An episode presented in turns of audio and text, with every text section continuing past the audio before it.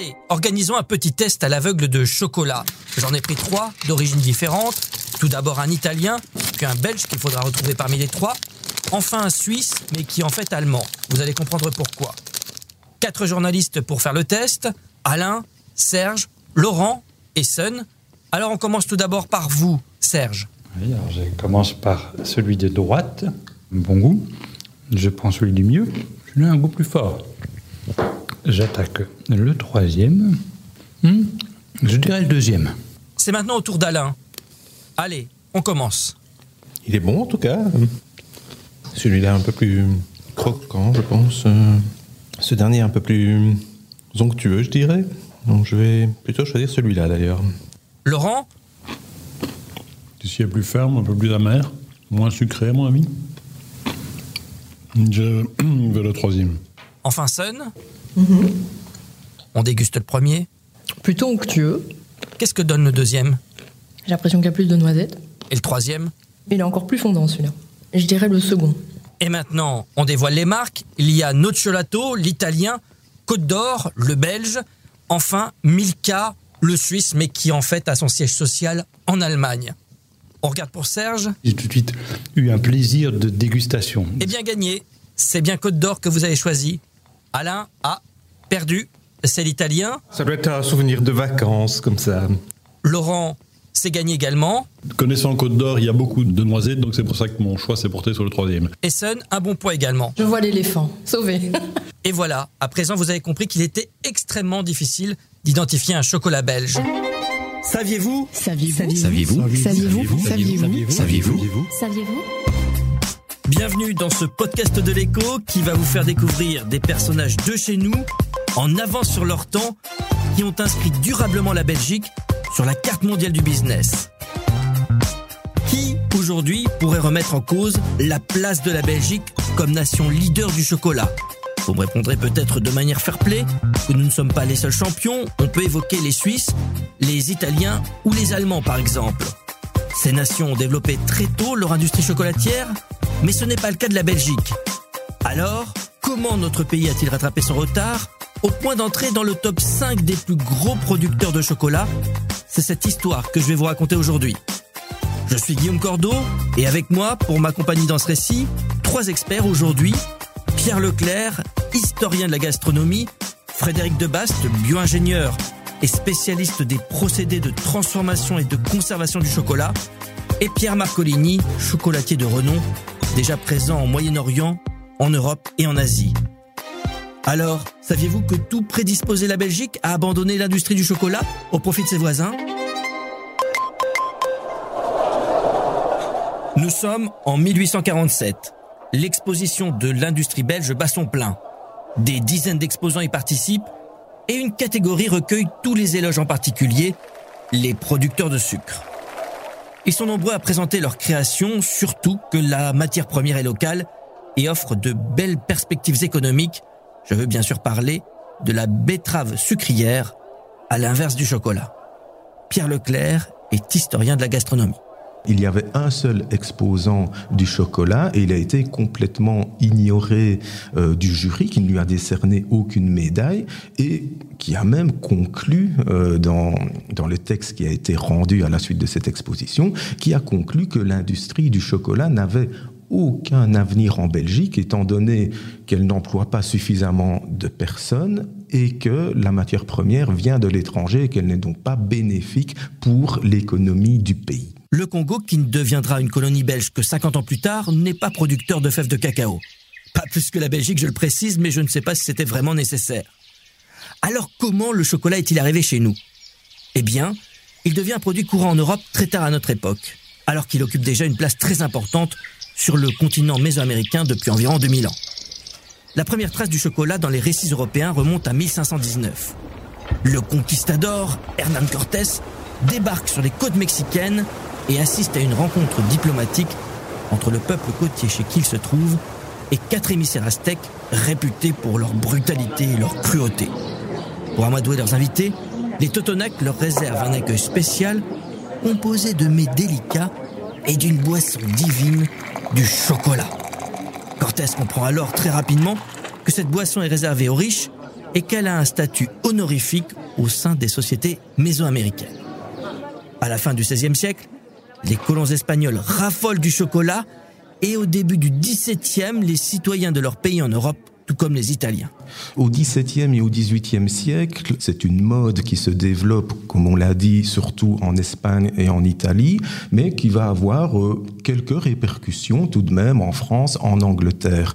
Et donc, cette habitude, cette mode aristocratique ou de la haute bourgeoisie s'est développée, ben, il est tout à fait naturel de voir adopter les mêmes habitudes dans les grandes villes de nos régions. Le chocolat alors ne ressemble pas à nos pralines. Il faut attendre la deuxième moitié du XVIIIe siècle pour que ce chocolat commence à entrer dans la pâtisserie. Mais jusque-là, c'est uniquement une boisson et les prémices de l'industrie du chocolat au XIXe siècle, au début du XIXe siècle, concernent toujours cette boisson. Frédéric Debaste est bio-ingénieur et expert des procédés de transformation et de conservation du chocolat. Au 19e siècle, on aura pu vraiment s'appuyer sur euh, l'industrialisation. On va commencer à avoir des, presses qui vont nous permettre de, faire des grandes quantités de cette masse et on va pouvoir commencer à réfléchir à faire un chocolat solide où on va alors mélanger ce chocolat avec d'autres choses, dont du sucre, euh, par exemple. Et on va être à ce moment-là avec un chocolat solide mais qui n'est pas encore cassant, brillant, qui est un peu sableux en bouche et qui n'a pas tout le développement d'arômes qu'on lui connaît. Les deux étapes suivantes clés euh, viennent de Suisse. Ça va être le conchage de Lind qui va vraiment à ce moment-là affiner le chocolat et développer les arômes. Et puis le tempérage au tout début du XXe siècle qui lui va nous amener à vraiment avoir ce chocolat bien net, bien cassant, qui est celui qu'on connaît et qu'on aime. Le chocolat entre lentement dans les mœurs. Il s'implante durablement en Belgique par la porte dérobée des pharmacies le chocolat est euh, un produit pharmaceutique, c'est un stimulant, c'est un fortifiant. Une hausse qui est d'origine suisse, qui s'est installée à Bruxelles dans les années 1850, qui est pharmacien, ben, va naturellement, comme beaucoup de ses confrères d'ailleurs, euh, ouvrir une boutique spécialement dédié au chocolat et ça va extrêmement bien fonctionner. Et c'est même Neuhaus qui, tout au début du XXe siècle, va créer ce produit commercial qu'est la praline.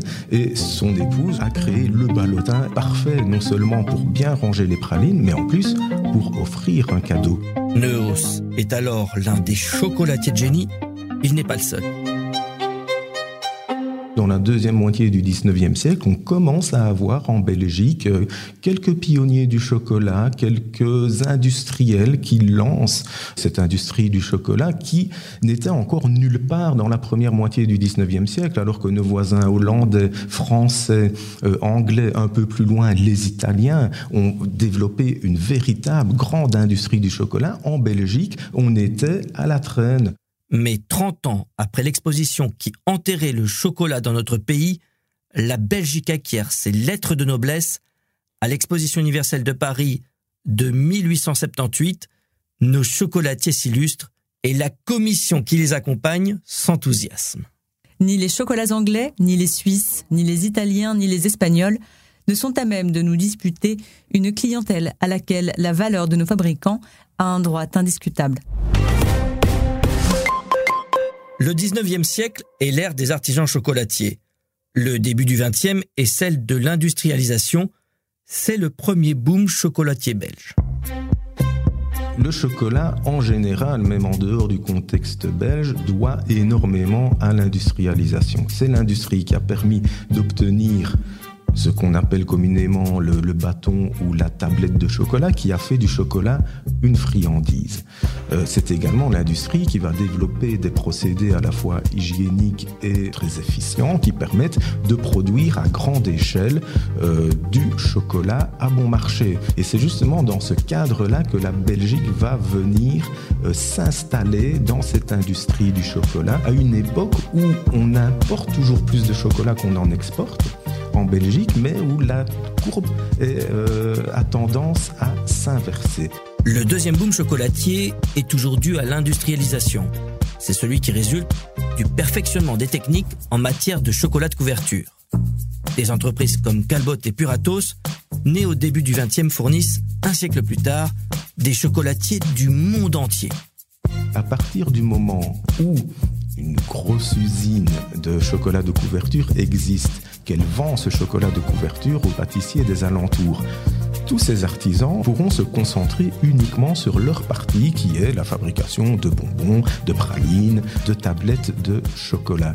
Cette spécialisation du travail qu'on remarque dans beaucoup de domaines de l'alimentation est très bénéfique pour la qualité finale du produit. Et le fait que la Belgique ait été très en avance dans ce domaine-là est peut-être une explication aussi de l'avance qu'elle va prendre dans la deuxième moitié du XXe siècle la spécialisation du travail et l'avance prise par des entrepreneurs de génie lancent la Belgique dans la course aux parts de marché. Neos, Côte d'Or, Calbot, Leonidas ou encore Godiva, voici quelques-unes des marques devenues légendaires au cours du XXe siècle. D'autres plus récentes deviennent des références et montrent le dynamisme du marché belge. Galère, créé en 1976, Marcolini, créé par le chocolatier Pierre Marcolini en 1995, et Darcy, un an après, créé par Jean-Philippe Darcy, sans compter les ateliers des petits artisans. Le chocolat belge est désormais reconnu dans le monde entier. Est-il cependant identifiable? Pierre Marcolini aime remettre en question la définition de ce fameux chocolat belge. Je m'interroge encore aujourd'hui et combien de fois on m'a pas posé la question en disant que pensez-vous euh, de la réputation du chocolat belge? Et je n'arrive pas à définir ce que c'est que du chocolat belge. Je peux définir ce que c'est qu'une bière belge. Je peux définir ce que c'est qu'un fromage de herve. Ça, j'ai pas de problème avec ça. Je peux définir ce que c'est qu'un cuberdon, par exemple. Ça, oui. Mais, définir ce que c'est que du chocolat belge, j'aurais, j'aurais du mal. Si on part du principe qu'une fève de cacao, c'est une épice. Une épice, si vous l'écrasez au maximum, vous allez avoir un maximum d'arômes. On arrive techniquement à descendre à moins de 25 microns. Et ça, ça a été la grande révolution dans le chocolat. Les Suisses, c'est le chocolat au lait. Les Belges, c'est une finesse aromatique de chocolat incroyable et une multitude de chocolatiers. Il y en avait plus de 150 à l'époque avec des innovations absolument incroyables. Ça a été le, le moment fort de l'innovation, en tout cas du savoir-faire du chocolat belge. La Belgique trouve donc son marché le chocolat fin, le chocolat haut de gamme et la praline une affaire de positionnement stratégique pour l'ingénieur Frédéric Debast. Très clairement, la Belgique est associée à la praline au sens belge, donc ce fourrage qui peut être très diversifié, qui est entouré de chocolat. Alors de nouveau, on n'est pas les seuls à les faire, mais ce qu'on fait est très diversifié et est très euh, connu. Et très clairement, la Belgique s'est toujours positionnée sur le beurre de cacao, chocolat pur beurre de cacao. Il y a euh, quelques années, quand on réfléchissait aux harmonisations à l'échelle euh, européenne, certains pays voulaient pouvoir mettre plus de matières grasses végétales autres ou pouvoir en mettre tout court. La Belgique est très clairement restée sur l'idée d'un euh, produit de haute qualité avec vraiment essentiellement du beurre de cacao. Et donc la législation européenne tolère un petit peu d'autres matières grasses. Le chocolatier belge, normalement, lui travaille 100% avec des matières grasses de beurre de cacao. C'est ainsi qu'il y a quelques dizaines d'années, la Belgique s'est imposée sur le marché international. Mais aujourd'hui, où en est-elle? Pour le chocolatier Pierre Marcolini, la réponse est simple commence tout doucement à être déchu d'être le roi du chocolat à travers le monde. Je crains malheureusement que pour l'instant, euh, des pays qui sont beaucoup plus ancrés, qui sont plus connectés à l'artisanat nous dépassent mais rien n'est fait et je crois beaucoup dans l'avenir et dans les nouvelles générations. Mais il faut pas perdre de temps parce que c'est vrai qu'effectivement euh, ceux qui sont en face sont déjà occupés à expliquer à l'UNESCO qu'il y a euh, le chocolat à la française, etc., etc. Ça fait partie évidemment des défis, c'est de revenir vers cette expertise là et, et surtout cette profusion et cette innovation. Le chocolatier s'inquiète de voir nombre de ses confrères s'alimenter auprès des mêmes fournisseurs avec un risque l'uniformisation des goûts. Contre cela, de nouvelles pratiques émergent comme le bean to bar, qui consiste pour un chocolatier à se fournir directement auprès des producteurs de fèves de cacao pour les transformer lui-même. L'avantage évidemment de, ce mouvement bean to bar, on est dans le côté sustainability, mais il n'y a pas que ça. Aujourd'hui, on dit à ces gens qui ont cette plantation depuis 2, 3, 4, 5 générations, vous enlevez tout ce que vous avez comme cacaoyer parce qu'ils ne sont pas super productifs on va vous donner des cacaoyers qui sont, comme je l'ai dit, super productifs, c'est-à-dire pas de goût, au détriment de d'un sublime Trinitario, d'un sublime Criollo, d'un sublime Forastero, et je peux encore aller plus loin, Carenero, Puerto Cabello, Chuao, Ogumare, etc., etc. Comme dans le monde du vin, un Chardonnay, c'est pas la même chose qu'un Chenin, c'est pas la même chose, euh, une Syrah, c'est pas la même chose qu'un Merlot, etc., etc. Et on a préservé ça pour les futures générations, et, je pense que le mouvement Bintou le mouvement euh, aujourd'hui de, ces jeunes générations, va au-delà préserver ce patrimoine qui est là. Alors, au final, la Belgique est-elle vraiment sur le déclin? Nous avons posé la question à notre journaliste spécialiste de l'agroalimentaire, Luc Vandris. Les nouveaux acteurs, en fait, se centrent davantage sur un aspect qualitatif. La production de masse de chocolat est toujours présente, mais la réputation du chocolat belge reste toujours aussi élevée, notamment dans les pays lointains, euh, en Asie par exemple. Euh, N'oublions pas non plus l'émergence d'acteurs belgo-belges comme Benoît Nian, euh, Jean-Christophe Hubert, euh, avec les chocolats millésimes, ou encore Belvas. L'avenir du chocolat semble se centrer sur la premiumisation. Ça se traduira notamment par l'essor du mouvement Bean to Bar, dont on a déjà parlé. Et l'autre exemple qui est plus récent et qui est aussi euh, encore relativement modeste, c'est l'émergence du chocolat produit en biodynamie. Euh, c'est la société Belvas qui s'est lancée dans ce créneau un peu particulier. Donc la biodynamie, on peut la comparer à la production bio. Il y a une euh, attention plus marquée sur le respect du sol, euh, par la pratique du compostage systématique, par une rotation des cultures plus importante. Et c'est une évolution qu'on constate déjà depuis quelques années et qui semble s'affirmer de plus en plus. Saviez-vous Saviez-vous Saviez-vous Saviez-vous Saviez-vous Saviez-vous Saviez-vous Voilà, la Belgique, pays du chocolat, qui amorce peut-être sa nouvelle mue. Vous savez désormais pourquoi notre pays n'aurait jamais dû devenir un champion du chocolat et ce qu'il doit faire pour le rester.